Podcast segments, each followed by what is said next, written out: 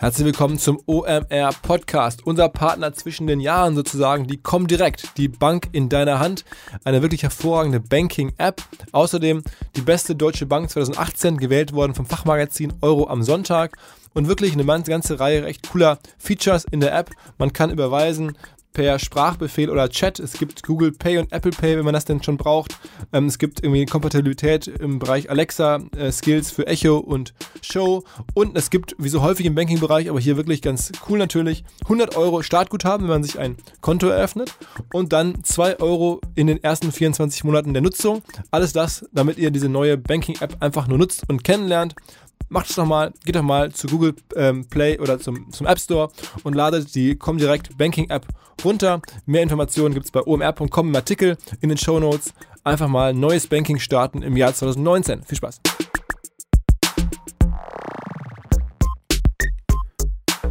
Herzlich willkommen beim OMR Podcast mit Philipp Westermeier der letzte Podcast 2018 und wir haben uns etwas Ungewöhnliches Neues vor allen Dingen überlegt. Wir haben uns überlegt, wir ähm, zeigen euch Podcasts, die wir im Laufe dieses Jahres aufgenommen haben, aber die wir noch nie gespielt haben oder noch nie veröffentlicht haben. Warum ist das so gekommen? Häufig ist es deswegen, dass wir einige Podcast-Gäste hatten, in denen wir nur recht kurz haben sprechen können oder gesprochen haben, irgendwie gar nicht äh, absichtsvoll. Oder ähm, dass der wir den Podcast aufgenommen haben und dann aber andere Sachen kamen, die total zwingend waren, die total äh, bekannte, prominente Gäste, die wir gerne frühzeitig machen wollten, sodass die Podcasts irgendwie ein bisschen älter geworden sind und dann uns ein bisschen inaktuell vorkamen, sie in voller Länge zu zeigen. Ähm, und so haben wir jetzt einiges angesammelt aus verschiedensten Gründen und dachten aber, das möchten wir gerne zeigen. A, sind wir es natürlich den Gästen schuldig und B, ist es einfach richtig, richtig guter Content an verschiedenen Stellen, den wir ähm, euch gerne geben wollen. Und deswegen geht es jetzt los. Wir haben jetzt hier ein, ein buntes Mix an Leuten, äh, vom, vom Fußballstar über den Fritz Cola-Gründer, über den Andy Brückschlögel, der die Bits and Pretzels macht und nebenher eine ähm, Online-Marketing-Technologiefirma aufgebaut hat mit seinen Partnern, über den ähm, Daniel Engelbarts, der verschiedene Gutscheinfirmen aufgebaut und verkauft hat und als Spardetektiv bei, äh, bei Sat1, glaube ich, unterwegs ist. Also verschiedenste Leute, ähm, die alle irgendwie interessante Sachen machen im Marketingbereich. Und ja, wir haben jetzt irgendwie da das Portfolio ist bunt. Los geht's mit Mirko Wiegert, einem der beiden Gründer von Fritz Cola, der bekannten Cola-Marke, die sozusagen die ersten waren, die auf diesen ganzen äh, Getränke-Startup Trend aufgesprungen sind, bevor es überhaupt ein Trend war, bevor es es überhaupt gab, sozusagen Getränke-Startups. Da gab es schon Fritz Cola hier aus Hamburg, kommt mittlerweile überall in Deutschland unterwegs. Die Kollegen machen 50 Millionen Euro Umsatz mittlerweile, kommt im Podcast raus. Ähm, der Mirko ist mittlerweile der, der letzte verbliebene Geschäftsführer. Der andere Gründer hat irgendwann seinen Abschied genommen und es hat sich ausbezahlen lassen. Der Mirko macht es weiter und erzählt jetzt hier nochmal ein bisschen die Gründergeschichte, wie es alles losgegangen ist. Ähm, sehr interessante Details dabei. Ähm, viel Spaß. Ähm, hier in Hamburg ist man sich eigentlich sehr nah, aber wir kannten uns bislang noch nicht. Umso mehr freue ich mich, dass wir uns jetzt kennenlernen hier im Podcast. Hier ist der Gründer von Fritz Cola, ähm, Mirko Wiegert. Moin. Ja, moin. Danke für die Einladung. Ja, sehr gerne. So, Fritz Cola, ich glaube, das ist einfach. Die meisten kennen das. Wer es nicht kennt, es ist eine Cola, ähm, ein Getränk. Ähm, aber es ist schon irgendwie seit Jahren so ein bisschen independent.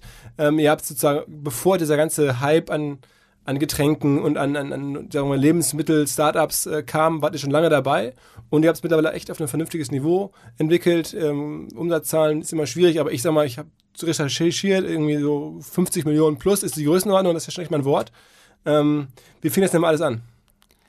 Mm, das fing 2002 eigentlich an, als wir uns selbstständig machen wollten damals. Und dann haben wir uns überlegt, was können wir denn machen? Haben lange Ideen gesucht, lange Ideen gesammelt und äh, wenn man sich an die 90er oder Nuller Jahre zurückerinnert, damals war es mit der Getränkauswahl noch nicht so breit wie heute, es war sehr übersichtlich. Und ähm, ja, da haben wir angefangen halt Fritz Cola rauszubringen. Damals noch in so braunen Bierflaschen und sind von Bar zu Bar getingelt in Hamburg und Berlin und Köln und so und haben halt unsere Cola verkauft. So fing es an. Und da war der Markt quasi nur Coca-Cola und genau. irgendwie. Es gab halt nur die rote Cola und uns. Und wir haben halt dann einfach dafür gesorgt, dass die Getränkekarten ein bisschen bunter werden. Äh, und okay, ihr habt die Cola selber entwickelt oder entwickeln lassen? Oder? Wir haben uns bei der Entwicklung haben wir uns helfen lassen. Wir haben uns 7000 Euro angefangen, Startkapital haben wir gehabt. Und haben aber eine Brauerei im Westdeutschen gefunden, die uns geholfen hat, so eine Cola auch zusammenzubauen. Okay. Und dann hat euch da jemand gut gefallen und dann habt ihr gesagt, okay, jetzt müssen wir alles dafür tun, dass das äh, Produkt sozusagen in die, in, die, in die Bars kommt. Ja, dann hatten wir eine Cola, dann brauchten wir noch einen Namen und noch äh, Farben, Farbcode und ein Logo brauchten wir noch. Das haben wir dann hier in Still- und Heimarbeit in Hamburg entwickelt. Und Aber selber oder mit selber. Agenturhilfe oder Das so? haben wir komplett selber gemacht. Wir hatten eben nur die 7000 Euro. Das ist echt äh, sehr knapp bemessen. Und nee, wir haben es selber gemacht, deswegen sind auch die Gesichter drauf. Also, weil Logoentwicklung kostet an sich schon gerne mal 20.000 Euro aufwärts. Und dann habt ihr eure eigenen Gesichter da drauf gemacht. auf das Logo. Genau. Wir hatten Also- einfach kein Geld. Okay, und das ist ja bis heute zum Teil so. Oder habt ihr das mittlerweile revidiert? Nee, ne? Nee, das, äh, das sind immer noch die beiden Gesichter von den beiden Gründern. Genau. Aber von damals oder passt dir das Gesicht immer so an? So nach dem Motto, man, man entwickelt sich über die Jahre. so Aber man bisschen? müsste so die ersten Falten reinmalen. Ich hatte, ich hatte früher raspelkurze Haare und die heute habe ich länger Haare und das kann man nicht mehr so richtig erkennen. Okay. Okay, aber ähm, und wie geht, also das heißt, ihr, euer, euer Marketing, wenn man so will, war am Anfang selber in die einzelnen Bars zu laufen und zu sagen, wollt ihr nicht unsere Cola kaufen Genau. oder vertreiben? einen Kasten Cola unter dem Arm geschnappt und dann reingelaufen und hier, Cola, probier mal, willst du dich kaufen und so. Und, und wie war die Resonanz? Wahrscheinlich erstmal so, ja, hm, Die Resonanz am Anfang war verhalten, weil natürlich viele Gastronomen gesagt haben, hä, wir brauchen hier, wir haben hier die normale Cola und da brauchen wir nichts anderes und so. Das heißt, die Erfolgsquote am Anfang war natürlich sehr übersichtlich. Ich glaube auch, der erste hat es einfach aus Mitleid gekauft. Aber ähm, ja, aber alle haben sich dann einfach gefreut, dass es dann doch so gut ging. Also die Gäste fanden dann in der Regel eine alternative Cola ganz gut. Okay. Und, und, und, aber ihr habt das von Anfang an auch schon als Geschäftsmodell gewollt. Ihr wolltet damit Geld verdienen. Es war jetzt nicht so, dass ihr dachtet, wir machen hier, tun hier was Gutes oder wir äh, entwickeln was Neues. Es war ganz klar, das ist ein Business, ne? Ja, also wir wollten uns selbstständig machen, also unabhängig und arbeiten, nicht wieder angestellt sein irgendwo. Und ähm, das war schon ganz klassisch ausgelegt. Also wir haben in den ersten Jahren kein Geld verdient, so. Aber wir haben nebenher noch zu Ende studiert und haben äh, jeder noch seinen Nebenjob gemacht und haben in der Freizeit quasi Fritz Cola aufgebaut. Aber es war ganz klar äh, so geplant, dass wir davon irgendwann leben wollen. Und war das denn für euch irgendwie das, die Perspektive so interessant? Ich hätte damals gedacht oder habe lange gedacht, so mit Getränken, das wird schwierig. Der Markt ist so satt und ähm, es hätte ja damals auch an, alle möglichen anderen Ideen gegeben, weil schon digitalere Sachen oder sowas. Aber ihr habt gedacht, Getränke, das, das ist das Ding. Ja, also digital wollten wir gar nicht, das war klar. Weil wir wollten was Analoges machen, so ganz klassisch, muss man anfassen können und so nichts mit irgendwie Webseiten. Ja, ist Quatsch. es musste was zum Anfassen sein und da bot sich Cola einfach an. Und dass irgendwann so groß werden würde, das hat keiner gedacht. Aber wir dachten schon, ach, da kann man sicherlich irgendwann von leben. So. Und was, was war dann ähm, sozusagen der Moment, wo es besser ging? Also nachdem die ersten sozusagen aus Mitleid, dass sie euch dann abgenommen haben oder auf Kommission genommen haben, so läuft es ja, glaube ich, ne? Ja, nee, die mussten gleich bezahlen. Okay, okay, okay. Ähm, aber wann ging das äh, besser? Also ihr habt ja irgendwie... Nach das ja zwei, drei Jahren, da ging es langsam ins Laufen auch. Ne? Also zwei, drei Jahre habt ihr da Ja. wirklich äh, ma manuell, seid ihr hingelaufen habt da versucht, die Shops oder die... die also so, wir sind ganz klassisch von Tür zu Tür gegangen, haben halt Cola verkauft und äh, haben so Veranstaltungen unterstützt mit bis Freiware und so. Aber ja, wie man sich es vorstellt, so aus dem Koffer, aus dem Auto rausverkaufen. und es gab auch kein Marketing in dem Sinne, sondern ja, oder ihr habt einfach Sales, es gab nur Sales, ihr lauft hin Genau. und fertig. Klassisch, ja, Marketing hatten wir gar nicht. Und wann habt ihr angefangen, Marketing zu machen?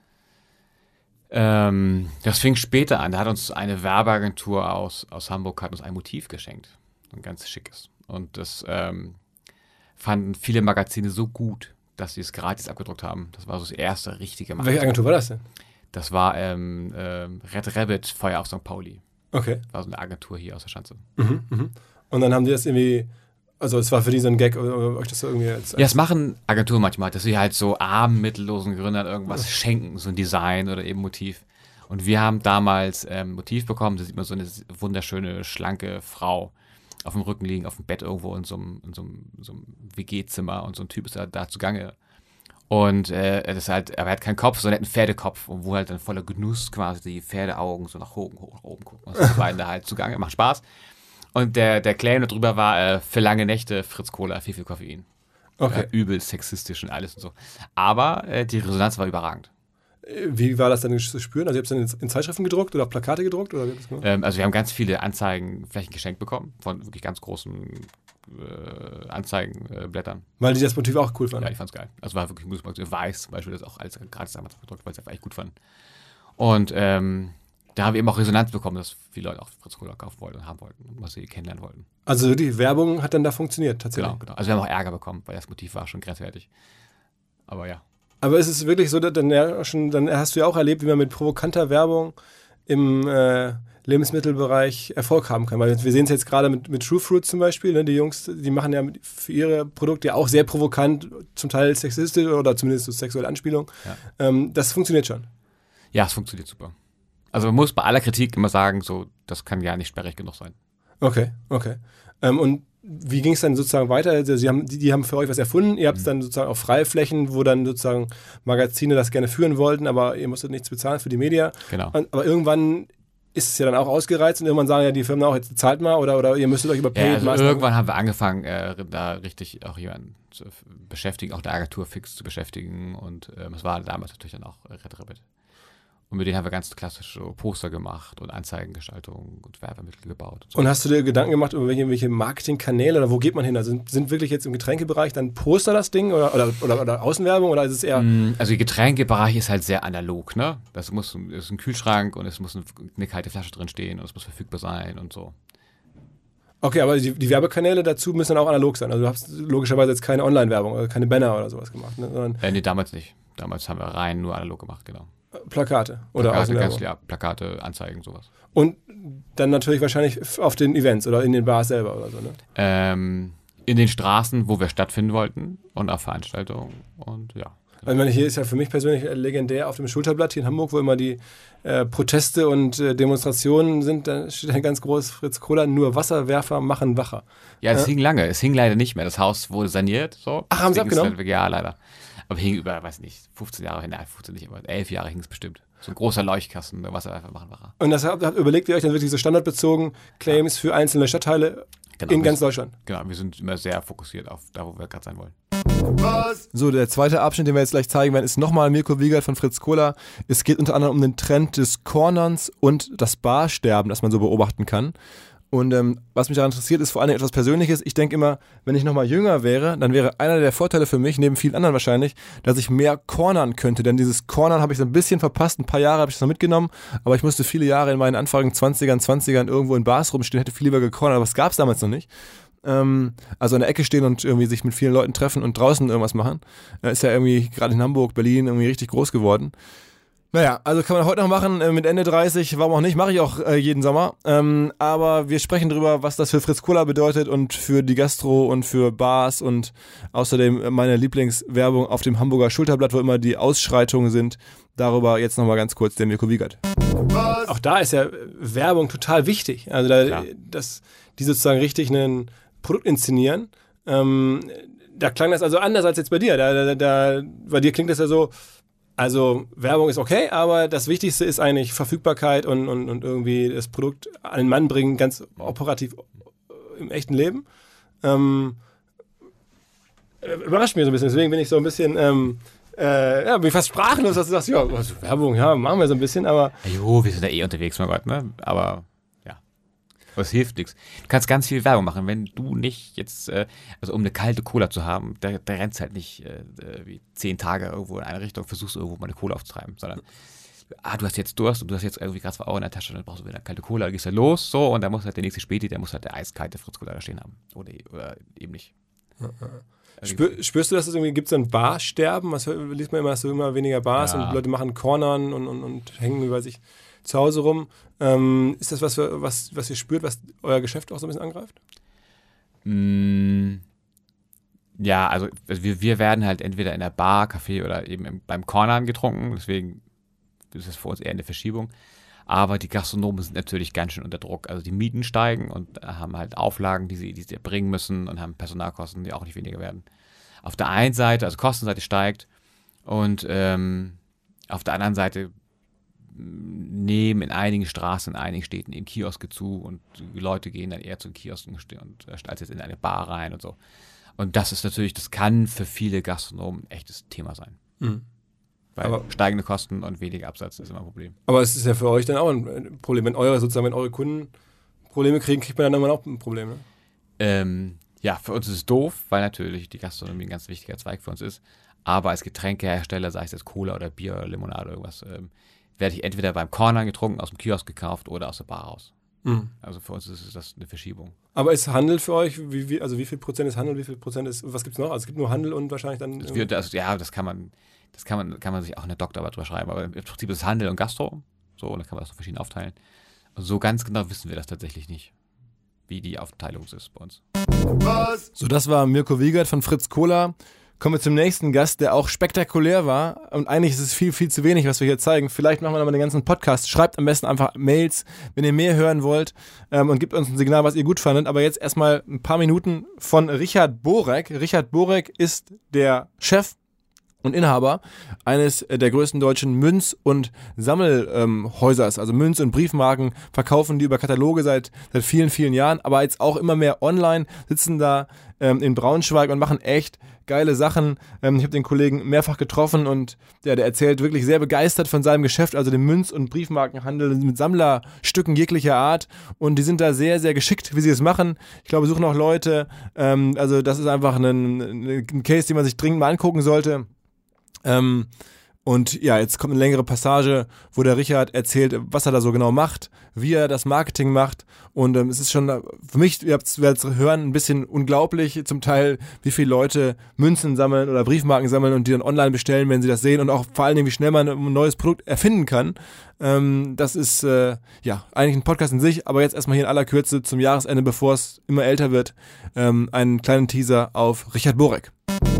Aber dann frage ich nochmal anders, wenn du sagst so, ähm, Arbeitszeiten und so, die sind, äh, oder, oder äh, Aufgaben, ähm, hast du jetzt ein bisschen äh, beantwortet, Agilität äh, sozusagen etablieren und so, aber wo wird denn der größte Umsatz noch gemacht? Also Umsatz, am meisten Umsatz machen wir mit Münzen, weiter mit Edelmetall. Also aber offline, durch Kataloge oder durch online oder? Okay, ähm, also wenn wir uns das mal wir haben unser Geschäft, es heißt jetzt neudeutsch Funnel Marketing. Bei uns heißt das zweistufige Werbung ähm, im Bereich im Edelmetallhandel, Münzen und ähm, andere Edelmetallprodukte zum Sammeln, für Andenken oder zum Investieren. Solche Produkte gibt es bei uns. Unter mdm.de kann jeder mal vorbeischauen. Mhm. Und ähm, unsere Zielgruppe ist, äh, Kernzielgruppe ist 45 plus. Und ähm, die Frage, die sich immer wieder stellt, ist, wer sammelt denn heute noch? Da sage ich, es ist nicht die Frage, ob jemand sammelt, weil eigentlich sammelt jeder irgendwas, ähm, sei es Lieder auf iTunes, sei es Schuhe oder Handtaschen. Es geht nur eher darum, die potenziellen Kunden emotional abzuholen mit neuen Produkten. Und ähm, unser Produkt ist nicht das Produkt, was so jeder sucht, wie ähm, Damenoberbekleidung, Bluse von irgendeiner Marke. Gehst du rein, googelst und dann oder gehst auf Zalando und dann findest du das. Das ist unser Produkt ist anders, weil es nicht so aktiv nachgefragt wird. Und dafür, da müssen wir sehr stark in einem Push-Marketing rausgehen und eben durch einen sogenannten zweistufigen Ansatz den Kunden im ersten Mal davon überzeugen, dass es überhaupt ein spannendes Produkt ist. Und ähm, das geht einher mit einer ähm, Produktentwicklung, wo ein K drin steht, also noch die Edelmetallprodukte kombiniert äh, mit einer sehr innovativen Vertriebsmaschinerie auch im Online-Bereich. Und ähm, um Neukunden zu gewinnen, 70 Prozent der Neukunden gewinnen wir aktuell online. Ja, und dann gibt es aber natürlich, und da ist es ab, abhängig davon, wie wirtschaftlich diese Kundengruppen sind, aufgeteilt ähm, nach nur Online-Anstöße, bestimmte Offline-Anstöße, ähm, verschiedene Angebote. Das heißt, es gibt gar nicht mehr so jetzt dieses, diese Differenzierung zwischen Online und Offline bei euch? Nee, also das war mir immer schon ganz wichtig. Das hatte ich seinerzeit bei Konrad auch mitgenommen, dass ähm, es ja nur um einen Kunden geht und es gar keinen Sinn macht, dass der eine online oder andere offline kauft. Es geht ja um den einheitlichen Blick um den Kunden und es geht darum, den Kunden glücklich zu machen. Und ähm, da haben wir bei uns schon, glaube ich, ganz viel Glück, dass wir eben da nicht so irgendwie zwei stark etablierte Bereiche haben. Hier ist der Online-Bereich, hier ist der Katalog und die streiten sich, sondern wir haben es geschafft, bei uns ähm, da schon vielleicht äh, weiter zu sein, kann man sagen. Und welcher Bereich gibt denn die meisten Kaufanstöße ab aktuell? Also auch wiederum, ja gut, ähm, ich denke, wenn du einen Newsletter hast, der dreimal die Woche verschickt wird, sind das sicherlich viele Anstöße. Die Frage ist, wie hoch die Relevanz ist. Und bei uns äh, bewerten wir die ähm, im Printbereich. Der braucht alle verteufeln zum Teil Print. Ich bin ein Freund von Print, solange es rechnet. Und äh, wenn man im Print was zum Rechnen bekommt, ist es vielleicht prozentual nicht so wirtschaftlich. Aber die absoluten Mengen, die man dann da verdienen kann, wenn man etwas wirtschaftlich macht, das sind dann schon mal deutlich höhere Deckungsbeiträge, die man dort äh, ähm, erzielen kann. Insbesondere bei unseren Produkten, die ja teilweise auch schon über 200, 300 Euro kosten. Also Print heißt bei dir ist ein Katalog? Äh? Print ist ein Katalog oder auch ein, ähm, wir haben teilweise in, wirklich interessante Produkte. Man muss sich vorstellen, es gibt ähm, vom Brutus, dem Cäsar-Mörder, eine Münze aus der damaligen Zeit, wo auf der anderen Seite ein Messer drauf ist. Mhm. Geile Nummer. Und dann gibt es äh, die in Silber und auch in Gold. Gold ist hier unendlich teuer. Coole Geschichte. Und so etwas eben verkaufen wir auch dann. Das ist dann Long Sale. Sowas. Also ich, ich habe jetzt, da habe ich noch nie in meinem Leben gekauft, ne? Oder, oder auch noch nie drüber nachgedacht. Du bist ja noch nicht 45 plus. Und das ist eure Zielgruppe. ja, ja, klar. Und dann wirst du das wahrscheinlich mit 60 kaufen. Mal gucken, können, können wir einen Termin machen. und, und was, was, äh, welche Emotionen sprecht ihr an? Also du hast gerade erzählt, jeder sammelt irgendwas, aber jetzt sozusagen jemand, der jetzt, ich gucke jetzt meine Eltern an, ähm, die sind auch weit davon entfernt, sich, würde ich jetzt sagen, aus dem Gefühl heraus, sich eine Münze zu kaufen aus Gold mit einem Messer. Was ich das ja, das war ja nur ein Beispiel, um mhm. deutlich zu machen, was man für Geschichten erzählen kann. Und dann ist es eher die Geschichte, die die Person dazu verleitet, dann doch etwas zu kaufen, was er eigentlich vielleicht zuerst, als er morgens aufwachte, gar nicht dran dachte und was er mhm. nicht kaufen wollte. Ne? Ähm, wir sind momentan auch in China zum Beispiel aktiv, um dir das mal so zu erklären. In China äh, verkaufen wir sehr erfolgreich FIFA-WM-Produkte. Und FIFA, ähm, China hat sich noch nicht mal für die Fußball-Weltmeisterschaft okay. qualifiziert. Aber warum kaufen also die Chinesen FIFA-WM-Produkte? Ich weiß es nicht, aber sie kaufen es. Und was ist, sag mal, ein Produkt als Beispiel, eine Briefmarke mit Fußballen drauf? Oder, oder? Oh, da gibt es also verschiedenste Themen. Also die, muss ich sagen, in China sind die äh, konzeptionellen Ausarbeitungen von der Art und Weise, wie man Edelmetallprodukte zusammen verkaufen kann, sehr, sehr, also sehr breit aufgestellt. Äh, Briefmarken ist das geringste Thema. Da hat er das dann eckig, rund, dünn, dick, breit, äh, kannst dir alles vorstellen. Die Münzen jeweils. Die Münzen oder eben, es sind dann eben nicht nur Münzen, es sind auch Produkte, wo eben kein Nominal drauf ist, was man eben nicht mitbezahlen kann. Das sind dann Edelmetallprägungen oder sowas in der Art. Mhm. Mhm. Aber zum Beispiel in Deutschland, äh, wir hatten jetzt gerade Zeit des St. Christopher Street Day. Da haben wir jetzt eine Erinnerungsprägung an St. Christopher Street Day gemacht. Das eine, würdest du zuerst gar nicht in einem Geiste jetzt damit vielleicht in Verbindung setzen. Wir haben eine sehr starke Nachfrage nach Produkten der Marvel Comics, ja, Marvel äh, Characters werden gesammelt in einigen Märkten ganz stark. Ja, das ist, das sind auch keine Münzen, das sind dann im, im Farbprägungen drauf. Und jetzt arbeiten wir gerade daran, dass wir ähm, über Augmented Reality ähm, mit dem iPhone dann in ein, zum Beispiel über so einen Panzer, ist in England, ähm, ähm, in ein Panzer dann reingehen kannst, kannst mit einem Panzer rumfahren und solche Sachen machen. Also das sind noch die, die neuen Sachen, mit denen wir uns jetzt beschäftigen, um uns ein bisschen mehr. Aber Augmented Reality, wo wird die rein augmentiert sozusagen? Also du hast dann die Münze, dann kannst du dein iPhone drauf tun oder dein anderes Mobile Device okay. und dann ähm, ist die Möglichkeit, kannst du mit ähm, mit dem Panzer mit einem anderen Kollegen dann irgendwie schießen oder dann kannst du in den Panzer reingehen, von innen den Panzer Was kostet eine Münze dann? Äh, die Münze ist ja nicht das Problem, die Herausforderung ist immer das Digitale, aber die kosten 40, 50 Pfund, das sind so 50 Euro vielleicht. Und was kosten dann die, diese FIFA-Münzen in China? Das ist ein ganz breites Spektrum. Ähm, die hochwertigeren kosten zwischen 70 und 100 Euro. Genau. Also umgerechnet jetzt. Mhm, mit, mhm, okay. Ja. Ganz kurze Unterbrechung. Und Hinweis auf den Podcast von Facebook, das Facebook Marketing Update. Ich habe es hier schon häufiger in den letzten Wochen erzählt. Insbesondere gerade ganz aktuell interessant, weil es eine Folge gibt, in der Florian Heinemann, unser regelmäßiger OMR, Bühnen- und Podcast-Gast und mein persönlicher Tipp und Hinweisgeber in vielerlei Lebenslagen, ähm, der ist zu Gast gemeinsam mit mir. Und wir reden mit dem Host, dem Dauerhost des Facebook Marketing Update Podcast, Jin Choi, natürlich über Marketing. Normalerweise redet der Jin Choi mit Leuten von Facebook oder aus dem engeren Marketing-Ökosystem von Facebook und Instagram. In diesem Fall haben wir auch über Marketing gesprochen, auch bei Facebook, auch bei Instagram, aber noch über viel, viel mehr. Also wer Lust hat, noch mehr von mir zu hören, den, wer den Kollegen Heidemann mal wieder hören möchte und wer das Facebook Marketing Update gar nicht kennt, jetzt vielleicht der richtige Zeitpunkt, ähm, es auszuprobieren geht einfach auf fb.me slash das Marketing Update oder sucht nach das Facebook Marketing Update überall dort, wo es Podcasts gibt. Viel Spaß. Und das sind dann aber auch wirklich so Münzen, wie man sich das vorstellt. Nein, du redest jetzt über Münzen, du redest erstmal, ich würde sagen, über äh, Edelmetallprodukte. In Sag mal, was gibt was, ich kenne Münzen, was gibt es noch? Meda Medaillen? Meda Medaillen, Gedenkprägungen, da gibt es Dinger, die sind so, so groß wie eine, ein A5-Blatt, in Silber geprägt, so dünn und dann ist das Bild drauf in Farbe. Solche Sachen gibt es auch. Aha.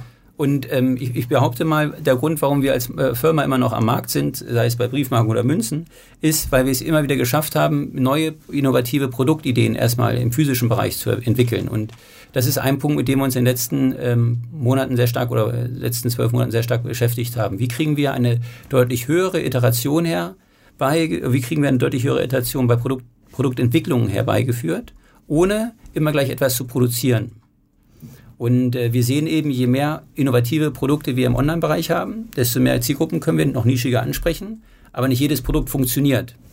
Und ähm, so arbeiten wir gerade und verproben gerade äh, die Hypothese, ähm, wie wir eben dort eine Skalierung äh, schaffen von, letztes Jahr hatten wir 50 Produkte entwickelt im ähm, Bereich für, wir nennen das so alternative Neukundengewinnungsprodukte und im nächsten Jahr, dieses Jahr wollen wir 250 schaffen, das ist schon mal Faktor 5.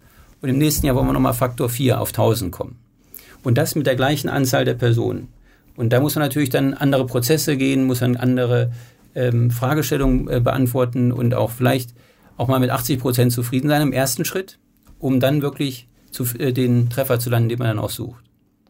Okay, okay. Ähm, jetzt erzähl mal so ein bisschen so ganz bodenständig, ihr macht in Deutschland jetzt eine Münze. Mhm. Ähm, und äh, wie muss ich mir das dann vorstellen? Ihr findet da irgendein, also es gibt ein, ein Thema, wie jetzt eine Fußball-WM oder, oder, oder ein Jubiläum oder eine, den Dolch, von dem du gerade sprachst? Zum Beispiel hat äh, Bayern 100 Jahre Jubiläum dieses Jahr. Okay, so das seht ihr dann und dann sagt ihr, Mensch, das ist eine tolle Sache, machen wir mal eine Münze oder eine andere Medaille oder sowas dazu. Mhm. Und dann hast du jetzt gerade schon ein bisschen erzählt, dass ihr so ein Storytelling macht, dass ihr dann Leuten, die das Bedürfnis eigentlich gar nicht haben, das irgendwo suggeriert, dass man das gerne haben möchte. Ähm, wie macht ihr das? Also was ist der Kanal? Wie, wie, wie legt ihr los? Welche, ihr schickt einen Katalog raus. Okay, ihr habt eine E-Mail-Adresse, habe ich auch verstanden. Aber es muss ja noch irgendwelche anderen Anstöße geben. Ja, Im Wesentlichen sind wir im ähm, Display-Marketing unterwegs, also da unsere Produkte ähm, nicht unbedingt gesucht werden, weil keiner sucht aktiv nach einer äh, Erinnerungsprägung für die 100-jähriges Jubiläum von Bayern, äh, ist SEO schwach besetzt. Außer wir machen irgendwie Branding. Und das ist aber leider, weil unsere Zielgruppe dann doch zu nischig ist. Bis jetzt haben wir noch nicht den Weg gefunden, über TV da die relevanten Zielgruppen anzusprechen. Also arbeiten wir sehr viel mit Display-Marketing. Das sind ungefähr 70 äh, Prozent unseres Traffics kommt aus Display-Marketing. Display heißt dann richtig reguläre Banner oder sind das dann so, so ähm, Below-the-Fold-Anbieter, äh, so, ne, so wie nennt man das? Ähm, Banner, Banner und Textkombinationen ja, von, von, von Ligatus oder, oder, genau. oder, oder, äh, Plister. Ligatus, Blister, die nehmen wir Outbrain, Tabula, diese. Also, was ist es am Ende? Das ist ja, ihr macht ja keinen, ihr macht ja nicht die Spiegel-Homepage. Äh, äh, teilweise schon. Wenn ich dein Cookie habe und weiß, dass du nur Kaufwahrscheinlichkeit hast, kriegen wir auch die Spiegel-Homepage, weil ja die auch im Display-Netzwerk der von dir genannten Anbieter mit drin sind. Okay, aber dann nicht jetzt als Homepage-Einfärbung oder so? wir machen das nicht so wie VW, die dann äh, eine Woche lang Spiegel-Homepage Fulltime äh, so, buchen. Ihr macht dann irgendwie so, so, so, so, so ein Banner irgendwo im Bereich, wo man erstmal scrollen muss und so. Nö, wir sind auch teilweise, also ich freue mich immer, wenn ich auf unserer Seite bin. Du musst mal auf unsere Seite gehen, dann werden wir dich erstmal als sehr relevanten Kunden einstufen. Ja, und dann mit Cookies du auch, auch, genau, ähm, über das Cookie-Thema können wir auch nochmal reden äh, nachher. Ähm, und dann wirst du, äh, haben wir entsprechende Regularien, die abhängig vom Cost per Klick ähm, im Bidding-Verfahren, im Bidding-Verfahren entsprechend dann die ähm, entscheiden, ob, du die, äh, ob wir auf eine bestimmte Werbung gehen oder nicht. Und das kann ja auch sein, dass es auf Spiegel ist, auf Bild ist oder ich, ich lese öfter hier internationale Zeitungen, freue mich drauf, auf welche was? International Herald Tribune, New York Times, genau. Da war auf einmal unsere Werbung. Finde ich voll geil. Aber es war natürlich nur für mich und nicht ja, für ja, alle klar, klar. Das, das Prinzip das unsere ist ja das Cookie-Marketing. Genau. Aber sag mal, ähm, äh, ist das Geheimnis eures digitalen Erfolgs auch das so ein bisschen, dass ihr eine hohe Marge habt? Weil am Ende so eine Münze zu herzustellen, kostet vielleicht gar nicht so viel. Ihr müsst eine gute Idee haben, dann macht ihr die Prägung und wenn ihr das in ausreichender Menge macht, dann gibt es ein bisschen Skaleneffekt, dann ist es wahrscheinlich auf die einzige Münze, einzelne Münze bezogen gar nicht so teuer. Und dann kosten die ja, was du gerade meintest, so zwischen, weiß nicht, 40, 100, über 100 Euro. Dann kann man ja auch eine Menge äh, Geld ausgeben für den neuen Kunden. Ja, das denke ich nicht. Das, die Mal, also das Problem ist nicht, also pro Münze haben wir keine hohe, gute Stückmarge. Äh, bei uns ist ja der Kunden Customer Lifetime Value, der bei uns auf das Produkt einzahlt. Weil ein Kunde mehrere Münzen kauft. Genau, also die, die, wir versuchen, wir machen Sammler, wir versuchen also Kunden von unserem Produkt zu überzeugen, dass sie dann anfangen, in eine Sammlung einzusteigen. Und deswegen haben wir sogenannte zweistufige Ansätze, wo wir dem Kunden zunächst eine Einzelmünze anbieten ähm, zum Thema 100 Jahre Bayern, die er dann erwirbt und dann in der Folge haben wir eine bestimmte Kommunikationskette entwickelt, wie wir dem Kunden dann einen Einstieg in die Sammlung schmackhaft machen. So, das war Richard Borek. Wer mehr von Richard Borek hören möchte, der da wirklich in Braunschweig echt unglaubliche Dinge macht mit, mit Münzen und, und, und äh, Briefmarken und so, der kann auch bei Kassenzone vom Alex Graf reinhören. Das ist ja die Podcast-Reihe dort und da war der, glaube ich, schon zweimal zu Gast, der Richard Borek. Also da gibt es nochmal mehr. Äh, wir machen jetzt erstmal weiter mit Christoph Kramer, Fußballweltmeister, Bundesligaspieler und sicherlich einer der Bundesligaspieler, der ähm, sich sehr gut äußern kann. Der war ja auch im ZDF jetzt im Sommer als WM-Analyst im Studio.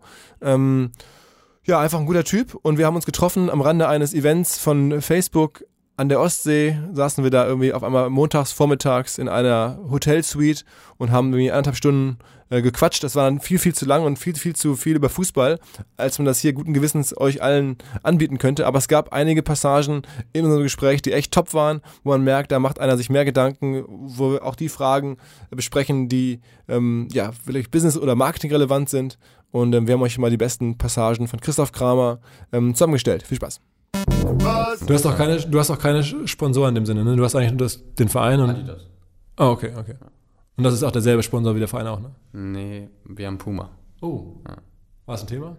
Ja, was heißt, ein, was heißt ein Thema? Das ist ja die Ausrüsterverträge von, ähm, das ist heute ganz normal, dass jeder irgendwie seinen Schuhausrüster hat und meinen Schuhausrüster oder allgemein Ausrüster für äh, private Zwecke ist halt Adidas und ähm, damit hat der Verein jetzt nichts zu tun, aber klar, wenn ich dann, das ist immer so ein Konflikt, wenn ich dann öffentlich mit dem Verein irgendwo bin, dann muss ich halt Puma tragen. Also Wie, wie läuft das ab? Also dann Adidas hat dich immer mal angerufen und gemeint, also oder ab, ab welchem Niveau haben Profisportler eigene Ausrüster? Zweite Liga auch schon? Mhm, Also ich glaube, damals, als ich in der zweiten Liga war, noch nicht. Jetzt glaube ich fast alle, also auch so U15-Nationalmannschaft und so. Ich glaube, weil das, das fängt ja alles, alles nochmal viel früher an. In, Im Fußball ist noch mehr Geld, das haben noch mehr Leute mitbekommen. Und deswegen wird alles sehr viel früher, ne? auch so mit Beratern und sowas. Ich hatte meinen ersten Berater mit 18. Ich glaube, jetzt gibt es fast keinen 14-Jährigen mehr, der keinen Berater hat. Und deswegen fängt das auch alles jetzt schon ein bisschen früher an. Und deswegen, ohne Gewehr, ich weiß es nicht, aber ich glaube, dass, äh, ja, eigentlich auch in der zweiten Liga und überhaupt in den Jugendmannschaften auch dann- viele einen Schuhvertrag haben. bei deinem Berater sagt, hey, wir würden gerne den Kramer jetzt unter Vertrag nehmen für Adidas und wir bieten folgendes Honorar oder so. Ja, so vereinfacht gesagt, ja. Ähm, sag mal so ein, ein Gefühl dafür. Ich weiß, über Zahlen spricht man ja nicht so gerne, aber jetzt sagen wir mal so ein Adidas, ist das dann so 10% deines normalen Vereinsgehalts oder eher 5% oder, oder, oder wie relevant ist so ein, so ein, so ein Ausrüsterhonorar für dich? Nicht relevant. Also ähm, in erster Linie ähm, nur wegen den Schuhen, weil ich die Schuhe super finde. Das Und in deiner eigenen machst du denn selber eine Schuhe? Nee. nee, nee, das nicht. Also ich bin noch nicht in der Riege, dass ich meinen eigenen Schuh bei Adidas ja habe. äh, da werde ich auch wahrscheinlich nie hinkommen. Ähm, aber ähm, ja, ich finde die Schuhe einfach, ich habe mein Leben lang Adidas gespielt und deswegen, ja, mein Fuß hat sich so daran gewöhnt, dass es dann, also da kommt es mir gar nicht aufs Geld an. Okay, okay, okay. Das heißt aber, dann, dann haben die sich gefreut, als, als sie dich dann signen konnten sozusagen. Ohne, ohne großen Stress. Ähm, äh, sag mal, jetzt hast du gerade erzählt mit deinem ersten Berater mit, mit, mit 18 oder 17 oder 18. Wie muss man sich das vorstellen? Ich habe das, äh, bin echt mal froh, dass ich mal jetzt jemanden fragen kann, weil ich mich immer frage, dieses, diese Berater, das ist ja ein monstergeiles Business. Die haben dann irgendwie fünf Klienten und, und, und äh, äh, verkaufen die durch die Welt und kriegen immer eine Provision und dann irgendwie einen Teil des Spielergehalts ja auch noch mit und so.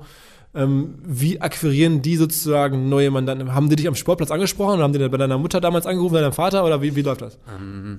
Ja, meine Eltern wurden angesprochen und äh, auch ich, also es war unterschiedlich, hatte noch keinen Berater mit 18 und war in der, war, damals? genau, war in der, Leverkusen oder was? Mhm, war in der A-Jugend von Bayer Leverkusen, habe auch eine gute Phase gehabt, ganz gut gespielt und dann hatte ich mit meinen Eltern zusammen, auch teils alleine, immer so abwechselnd irgendwie, hatte ich in zwei Wochen fast täglich ein Gespräch mit einem Berater, weil es ja dann auch in den Erwachsenenbereich ging und dann ist es schon von Vorteil, wenn man jemanden hat, gerade am Anfang, der das Business so ein bisschen kennt. Und die sprechen ja trotzdem alle an. Also ich meine, das ist ja, Ja, klar. ungezügelt. Man, Ja, ja, dann natürlich. Nach Das dem Training sagen die brutal. dann Das ist irgendwie. ganz, ganz brutal, ja. Also auch teilweise echt plump und dann wirst du in irgendein Restaurant eingeladen und die erzählen dir irgendwas, was, du- wo du denkst, oh, krass, und ich bring dich dahin und dahin.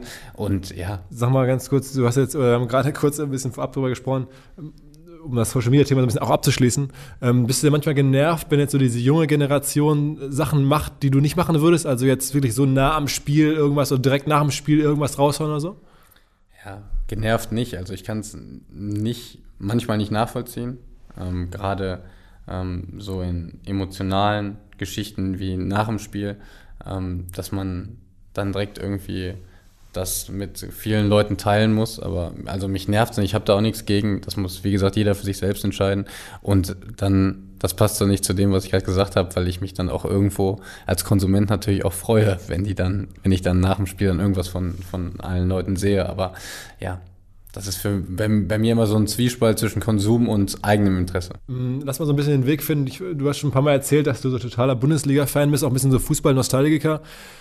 Ähm, glaubst du, dass die neue Generation weiter Fans sein werden von Vereinen oder nimmt das so ein bisschen nicht doch zu, dass auch Menschen noch mehr Fans sind eigentlich von einzelnen Spielern? Also dass man jetzt man aufwächst, so irgendwie der kleine Philipp oder der kleine äh, Christoph, dass der dann nicht mehr so unbedingt irgendwie, weiß ich nicht, Gladbach, Leverkusen, Bochum-Fan ist oder in meinem Fall jetzt irgendwie Schalke oder so, sondern dass man dann denkt, ich bin eigentlich eher Fan von dem und dem Spieler und dann verfolgt man den so, weil es auch so einfach möglich ist, weil man auf einmal einen Spieler natürlich auch über Social Media so gut verfolgen kann und weil man so eng dranbleiben kann, egal wo der spielt. Ähm, siehst du so eine Entwicklung? Ja, ist eine interessante Frage. Ähm, weiß ich nicht, wobei ich jetzt sagen würde, also ich kriege auch mit, dass ich auf Instagram so ein paar Fanpages habe und ich glaube, dass die schon auf mich fixiert sind und nicht auf den Verein. Also wenn ich jetzt wechseln würde, ja stimmt, die hatte ich auch schon, als ich nach Leverkusen dann wieder gegangen bin. Ja, also ich glaube ich glaub schon, dass, der, dass es eher der Trend ist. Ähm, äh, klar werden immer Leute Fan von Vereinen bleiben, das wird sich auch niemals ändern, aber ich glaube schon, dass darüber hinaus viele dann auch von einzelnen Sportlern ähm, durch die Social Media Plattform, gerade die jüngere Generation, dann über einzelne Sportler dann auch Fan ist und die verfolgen und ja, egal wo die spielen. Machst du dir da ein bisschen Sorgen um, um deine Bundesliga? Ich meine, du bist jetzt ja auch nicht nur Spieler und, und Profiteur, aber auch, sagst ja selber, großer Fan von der Bundesliga. Und gerade wir haben so bei uns in den letzten Jahren immer diskutiert, ob die Bundesliga wirklich eine Zukunft hat oder ob es so ein bisschen vielleicht irgendwie so laufen wird wie im Basketball, dass die Premier League die NBA ist und die Bundesliga in so eine Rolle fällt, wie sagen wir, wie die deutsche Basketballliga, wo auch noch ein paar Leute spielen, aber eigentlich geht es um die NBA und selbst Deutsche gucken im Wesentlichen erstmal NBA und dann halt auch danach alles andere und die großen Spieler spielen alle da zwangsläufig. Es wird keinen Nationalspieler mehr geben, der nicht in der Premier League spielt. Das wird wahrscheinlich so kommen, sagen viele, die sich mit Business auskennen. Siehst du das auch so oder denkst du dir auf keinen Fall? Ich würde sagen, auf keinen Fall. Also wenn man sieht, wie, wie die Bundesliga hier boomt, also so von den Zuschauerzahlen, von dem Interesse vom Stadion, ähm, würde ich sagen, ist es gerade eher auf dem Zunehmen anstatt auf dem absteigenden Ast. Wirklich, findest du? Ja, voll. Ich meine, jeder mittlerweile also, deutsche Spieler, der einigermaßen vielleicht auch, vielleicht, vielleicht auch, weil du in einem anderen Genre zu Hause bist. Ne? Ich kann mir schon vorstellen, dass viele, äh, die, also zum Beispiel se selbst ich, ich, wenn gestern spielt City gegen United und ich gucke Schalke gegen Frankfurt. Okay. Und ich glaube, dass das ganz, ganz, ganz vielen Leuten in Deutschland noch so geht. Und du also, glaubst nicht, dass es sich verändert, weil die ganzen großen Brands quasi alle darüber wandern. Also selbst sagen wir mal, Leute, die jetzt in der Bundesliga nicht überragend waren, wie, wie Schürle oder, oder, oder, die kriegen jetzt alle Verträge da drüben. Wenn sie ein bisschen rausragen, kriegt man einen Vertrag. Max Meyer, wie sie alle heißen und dann die ganz großen Klopp und so, auch alle, Guardiola sowieso, alles wächst darüber. Das, das, die haben so viel mehr Geld äh, dort als, als hier, dass auf Dauer kann es eigentlich funktionieren, würde man sagen. Ja, ich weiß es nicht. Also, ähm, das ist auch wieder die Frage nach der nachfolgenden Generation. Da habe ich jetzt gar keinen Einblick, ähm, was, die, was die machen, weil ähm, zum Beispiel mein Vater oder Bekannte von meinen Eltern oder so, die Generation, die würden jetzt niemals zur Premier League um. Also auf gar keinen Fall. Für die gibt es hier Köln, Gladbach, Leverkusen, Schalke, Dortmund im Umfeld. Und das ist für die das Allergeilste, wenn die im WDR Sport im Westen gucken. Und also. aber du würdest auch äh, vermuten, dass die Einschaltquoten für Sport im Westen erfallen sind. Ja, natürlich, das ist schon. Aber ähm, ja, das ist halt die Frage, was die, was die junge Generation macht. Aber ich glaube, wenn ich jetzt auch am, am Platzrand bei uns sehe, wie viele Gladbach-Anhänger äh, wir in der Jugend haben, das wird ja auch immer so ein bisschen vererbt, kann ich mir schwer vorstellen, dass die Bundesliga irgendwann mal auf so ein Niveau fallen wird, wie das gerade beschrieben wird. Also ich habe wirklich keine Ahnung davon, aber es ist schwer vorstellbar.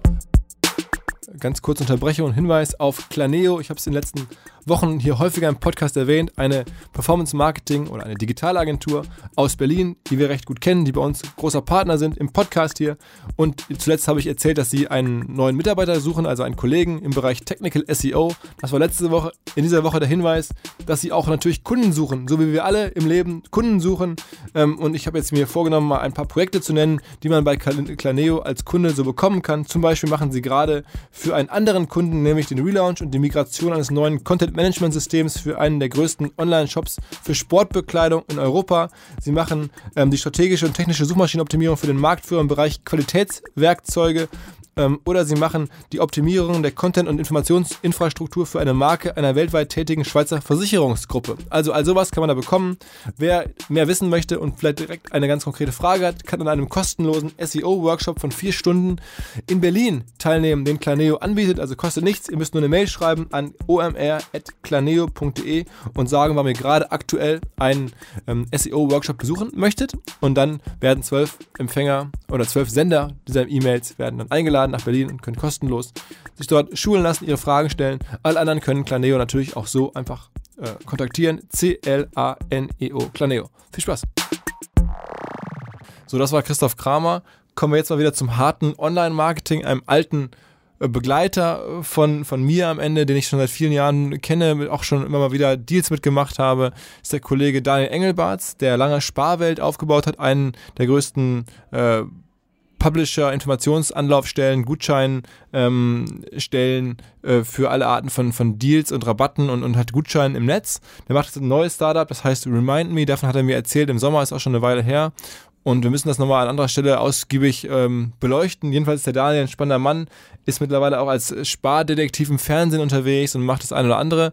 Ähm, und er hat unter anderem gesprochen über ähm, Affiliate Marketing und Gutscheine und über die Situation, ähm, dass halt ein Zalando oder hat erklärt, was ein Zalando-Gutschein am Ende so bewegt. Ne, um mal ein Gefühl dafür zu geben, wie die Welt tickt, fand ich das richtig äh, interessant zu hören, wenn jemand mal aus der Branche spricht und sagt, hey, ähm, das Keyword Zalando-Gutschein oder Gutschein und Zalando, ähm, was da so an Volumen drauf ist. Und ähm, darüber haben wir gesprochen. Das finde ich ist einfach zeitlos. Das kann man sich mal anhören. Viel Spaß. Ähm, jetzt sag mal, ganz operative Frage. Ihr wart ja, glaube ich, gerade bei so, so Keywords wie Gutschein Zalando oder sowas lange auf Nummer 1. Wie viele Gutscheine gehen da am Tag durch? Wenn du jetzt bei Google auf Nummer 1 rankst, organisch zum Thema zum Beispiel Zalando-Gutscheine, sind das dann irgendwie 500 Gutscheine am Tag oder eher 5000 Gutscheine? Wie viele Gutscheine werden dann am Tag da abgegriffen? Also ich, lustigerweise habe ich es nie wirklich an der Zahl der Gutscheine äh, festgemacht, weil es doch viel wichtiger ist, ähm, letztendlich die Höhe der Gutscheinwerte beziehungsweise dann die Transaktionen, die hinten rauskommen. Ja. Aber das sind einige Tausend, die da, da drüber gehen. Jetzt ist jetzt Pro Tag. Pro Tag, genau. Also jetzt ist Zalando einer der ersten, der das Thema Affiliate Marketing mal von heute auf morgen kurz ausgeschaltet hat und gesagt hat, das machen wir gar nicht mehr und so auch die ganze Abteilung ja vor die Tür gesetzt hat. Also die setzen ja sehr stark jetzt auf ähm, künstliche Intelligenz und sagen, wir versuchen das Thema anders zu lösen. Aber bis dato oder bis dahin war Zalando mit einer der größten Partner und da gingen zigtausend äh, Sales pro Tag drüber, weil das wirklich, genau wie du sagst, wenn du auf 1 stehst, das ist das klassische Google-Ranking, ähm, ziehst du natürlich äh, 70, 80 Prozent des, der ganzen Sales ähm, auf dich. Und ähm, Sparwelt hatte ja nicht nur die ähm, eigene Position, sondern hat auch letztendlich Kooperationen mit Focus gemacht, also gutscheine.focus.de oder gutscheine.chip.de und die standen meist auf Platz 2 und Platz 3. Das heißt also auch da summiert hast du dann die letztendlich die nächsten 10 und die nächsten 5 Prozent noch mitgenommen, so dass in Summe vielleicht gefühlt bei 95 Prozent aller Klicks warst, die du da mitgenommen hast, ähm, zum Teil natürlich mit dem Partner geshared hast, aber vom Volumen her war das sehr beachtlich und ähm, auch da, Zalando hat eine Entwicklung gemacht. Am Anfang wollten sie wachsen, gab es neben den Gutscheinen für die Nutzer, die hoch waren, auch hohe Provisionen. Die Gutscheinwerte wurden ein bisschen weniger. Früher gab es ja 20% auf alles. Heutzutage ist ein 10% Gutschein bei Zalando schon was sehr Seltenes. Ähm, und genauso verhielt es sich mit den Provisionen. Die waren natürlich früher recht hoch, gerne auch zweistellig und dann irgendwann sehr klein einstellig. Aber auch da viele einstellige Beträge ähm, haben dann trotzdem guten Umsatz gemacht. So, das war Daniel Engelbarts. Kommen wir zum nächsten langjährigen Begleiter von OMR und auch von mir persönlich. Andi Bruckschlögel, einer der äh, Gründer von Riot, so einer Software, mit der man Fehler auf Webseiten ständig äh, aktualisiert suchen kann. Erzählt er gleich im Detail, was, was sie machen. Ähm, und auch einer der Gründer des ähm, Bits and Pretzels Events in München und er, wir haben zwei relativ kurze Szenen rausgesucht. Die erste ist, wo Andy erzählt, welchen Fehler Webmaster am häufigsten machen. Das weiß er halt aufgrund seines, seiner, seiner Firma und ähm, auch sehr ehrlich über die Fehler spricht, die sie gemacht haben beim ganzen Aufbauphase von, von OnPage.org und Riot. Und das ist deswegen cool, weil es halt sehr ehrlich ist und er so ein bisschen erzählt, was man so alles als, als Gründer irgendwie im Aufbau der Firma für, für Probleme haben kann, wenn man nicht aufpasst. Und ja, vielleicht ganz spannend.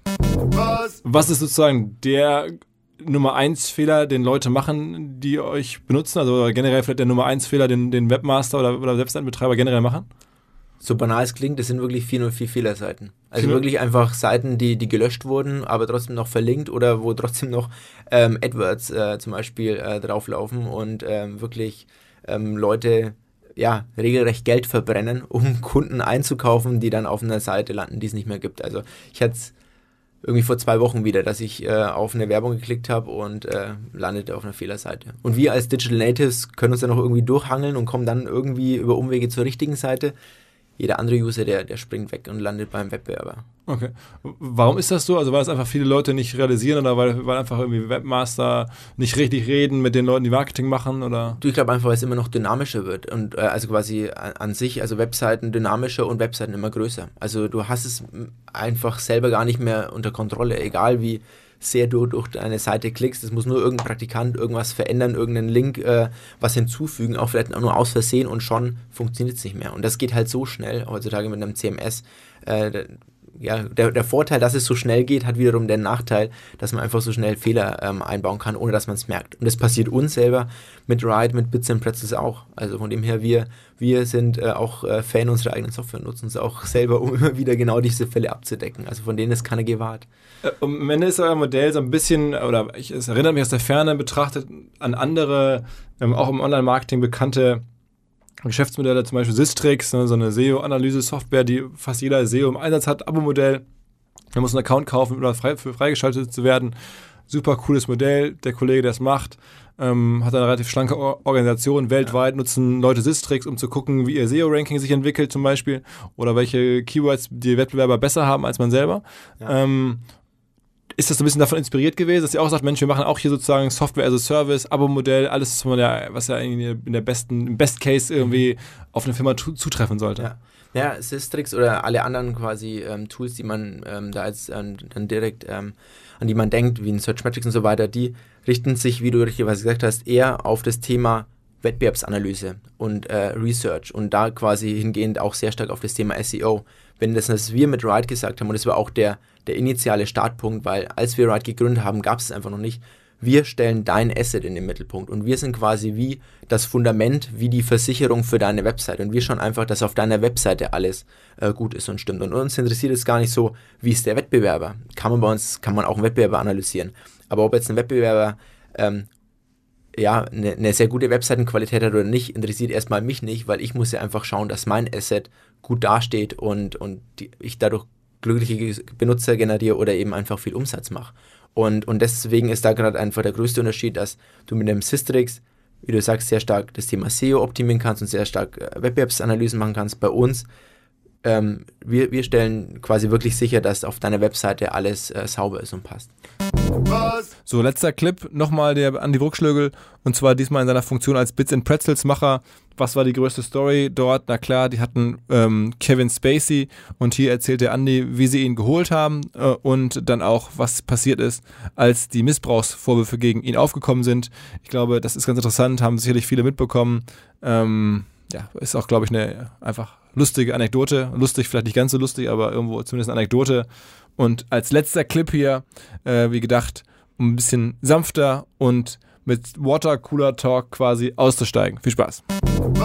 Als wir das hatten, kam dann die nächste Stufe. Jetzt brauchen wir einfach die besten äh, Speaker-Redner und da kamen wir relativ schnell auf einen Richard Branson und, ähm, und dann auf den äh, damals noch sehr, sehr erfolgreichen und bekannten Kevin Spacey und haben da einfach äh, über verschiedene Kontakte aus unserem Netzwerk, äh, über ähm, LinkedIn einfach uns äh, wirklich einen Wolf gesucht und ähm, Kevin Spacey, den, da kam ich wirklich über LinkedIn an, seinen unter, unter, unter, unter Manager, der mich dann irgendwie zu seinem äh, Boss weiterempfohlen hat und irgendwann über ein Vierteljahr Arbeit äh, landeten wir dann bei seinem Daily Manager, da haben wir mit ihm äh, Felix, Bern und ich über ein Vierteljahr ähm, verhandelt und ähm, dann am Schluss ihn, ihn wirklich äh, bekommen. Und dann war der auch, ich war dann, glaube ich, letztes Jahr zum ersten Mal da, genau. Ja. Und da war der ja auch schon wieder da. Also das ja. heißt, er wurde dann auch sogar Partner von euch, habt ihr sozusagen den richtig lieb gewonnen und er euch. Ja. Ähm, und es war eigentlich mehr geplant, bis dann auf einmal die Nachricht kam, der Kollege hat ein paar sehr unsaubere Sachen gemacht. Ja, ja. ja es war, ähm, genau, also nach der ersten Veranstaltung, also vor der ersten Veranstaltung logischerweise, weil ich meine, sein Management spielt auf einem sehr hohen Level, ähm, war das alles auch sehr, sehr restriktiv. Wir mussten ähm, und es war für uns äh, auch wirklich ein spannendes Learning. Wir mussten wirklich jeden Satz, jeden Punkt, jedes Komma absprechen, was wir kommunizieren. Und als sie dann da waren, waren die so begeistert von der Professionalität ähm, des Events, aber auch von der Betreuung und von uns, dass sie gesagt haben, hey, lass uns da mehr draus machen. Da haben wir ein ganzes Jahr lang äh, dran geschraubt und gemacht, Felix, Ben und ich, dass wir äh, es wirklich geschafft haben, ihn als Partner an Bord zu holen. Aber habt ihr da richtig auch Anteil an dem gegeben und so? Ja, er hat auch äh, Shares bekommen. Aber hat er was bez- bezahlt dafür? Nee. Das ist was, worüber ich nicht, nicht sprechen darf. Aber, ähm, aber genau, er hat. Weil der Plan war, er Ja. würde in Zukunft sein Ja. Netzwerk aktivieren, würde mithalten. Genau, er, er wollte wirklich, und, und das ist auch das, was uns so fasziniert hat, dass er zum einen so down to earth ist und zum anderen auch, er, er hat da wirklich was gesehen. Und er hat ja auch diese Stiftung und die Foundation ähm, Send the Elevator Back Again. Und, ähm, und er, er will quasi auch wirklich die, die Jugend, den Nachwuchs fördern ähm, in verschiedensten äh, Dingen. Und, und genau da wollte er auch bei uns mit, mit anpacken und wollte auch da wieder was zurückgeben, wollte sein Netzwerk aktivieren. Und dann, wie gesagt, stehen wir auf der Bühne, announcen das, kriegen ein riesengroßes, gigantisches Presseecho. Und ähm, dreieinhalb Wochen später, da war ich gerade auf dem Weg zum Kilimanjaro, ähm, habe ich äh, kurz vorher äh, ja, mitbekommen, dass, äh, dass da eben äh, eine Bombe hochging, von der wir nichts wussten. Und ähm, so hat sich das ganze Ding dann äh, ja, schnell erstmal gewendet. Aber auch da, wir haben das mit seinem Management alles, also alles abgesprochen, weil es waren ja jetzt erstmal nur Vorwürfe. Es gibt ja bis heute kein Urteil. Ähm, es haben zwar dann Netflix und so weiter den alle von der Klippe gestürzt, aber uns war es äh, wichtig, das erstmal äh, nicht zu tun, bevor irgendwie Näheres bekannt ist. Wir haben dann viel mit seinem Management ähm, abgestimmt und ähm, jetzt eben erstmal die Partnerschaft pausiert, bis eben weiteres ähm, bekannt ist oder eben nicht bekannt ist. Und, und das ist gerade der Status. Also Kevin Spacey ähm, ist dann auch in so eine Rehabilitationsklinik gegangen, ist jetzt erstmal von der Bildschirmfläche verschwunden. Ähm, und ja, jetzt steht natürlich in den Sternen, was da künftig passiert. Wow. wow, krasse Geschichte. Und du warst auf dem Kilimanjaro, als es äh, passiert ist. oder auf dem Weg Nee, dahin? auf dem Weg. Also ich, ich musste, also das Ding war äh, folgendes, wir haben dann, äh, wir haben natürlich logischerweise dann auf einmal sehr, sehr viele Journalisten äh, Anfragen bekommen, ähm, nach dem Motto, hey, nehmt Stellung. Ähm, ja, dann haben Felix, Ben und ich ähm, ein paar ähm, Nächte lang wirklich auch nicht gut geschlafen, weil wir halt nicht wussten, was ist jetzt da richtig. Also du stehst auf einmal in einem Punkt, wo du ja zu einer Entscheidung gezwungen wirst oder zu einem Statement, ja, zu dem du eigentlich auch wenig sagen kannst, weil, wie gesagt, es gibt kein Urteil, es gibt Vorwürfe. Ähm, wir kennen Kevin Spacey wirklich komplett anders. Wir haben ihn als äh, wirklich ehrbaren Kaufmann kennengelernt, als tollen Partner. War der mit dem auch abends viel wir trinken waren, und sowas? Wir ne? waren mit ihm feiern, wir äh, haben uns da wirklich, also es war, war alles geil. Und auf einmal hast du so ein, so ein Ding im Raum und du sagst, okay, wie, wie gehst du jetzt damit um? Und dann haben wir uns da wirklich dazu entschlossen, wie gesagt, dieses Statement rauszugeben, wo wir gesagt haben, wir pausieren und haben das dann eben ähm, publiziert und, und das war vier Stunden, bevor ich mein Handy ausmachen musste, weil am Kilimanjaro hast du kein Netz. Und ich war dann fünf Tage lang unterwegs und äh, wusste nicht, während dieser fünf Tage, ist jetzt Vincent Pretzels tot oder lebt's noch? Bin dann runter, hab mein, mein Handy angemacht und war natürlich äh, nicht, nicht wenig aufgeregt und habe dann gemerkt, okay, es äh, gab irgendwie ein paar Leute, die sich darüber aufgeregt haben, wie wir denn ähm, den jetzt da irgendwie äh, auch vor, in Anführungsstrichen, vor die Klippe äh, oder von der Klippe stürzen können, was wir aber auch nicht gemacht haben.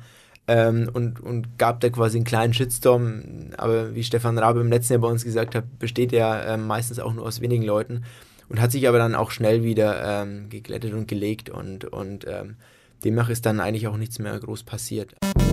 So, das war das Podcast-Jahr 2018. Jetzt haben wir alles aus den Konserven rausgeholt, was wir noch hatten, was bei uns irgendwie so rumlag. Wir haben zwar jetzt schon wieder einige neue Sachen in der Planung und auch äh, schon aufgenommen fürs nächste Jahr. Wir werden 52 Podcasts machen, so alle gesund bleiben und so Gott will. Ähm, wir hoffen, ihr habt weiter Bock dran zu bleiben. Ich bedanke mich für ein Jahr Podcast hören. Bis ähm, im nächsten Jahr. Guten Rutsch! bevor ihr jetzt Feuerwerk kaufen geht, anzünden geht oder irgendwie eure Ausnüchterung fortsetzt, bitte vergesst nicht, das Facebook Marketing Update ist ein Podcast, der in der aktuellen Fassung den Kollegen Heinemann und mich zu Gast hat und außerdem auch ansonsten immer recht spannend ist oder vielleicht noch viel spannender ist. Also einfach mal, wer mehr Podcast hören möchte, wer über Marketing mehr wissen möchte, insbesondere natürlich im Facebook Ökosystem, der könnte das Facebook Marketing Update gut finden und findet es überall dort, wo es Podcasts gibt oder unter fb.me slash das Marketing Update. Also der Marketing Podcast von Facebook mit Jin Choi. Viel Spaß.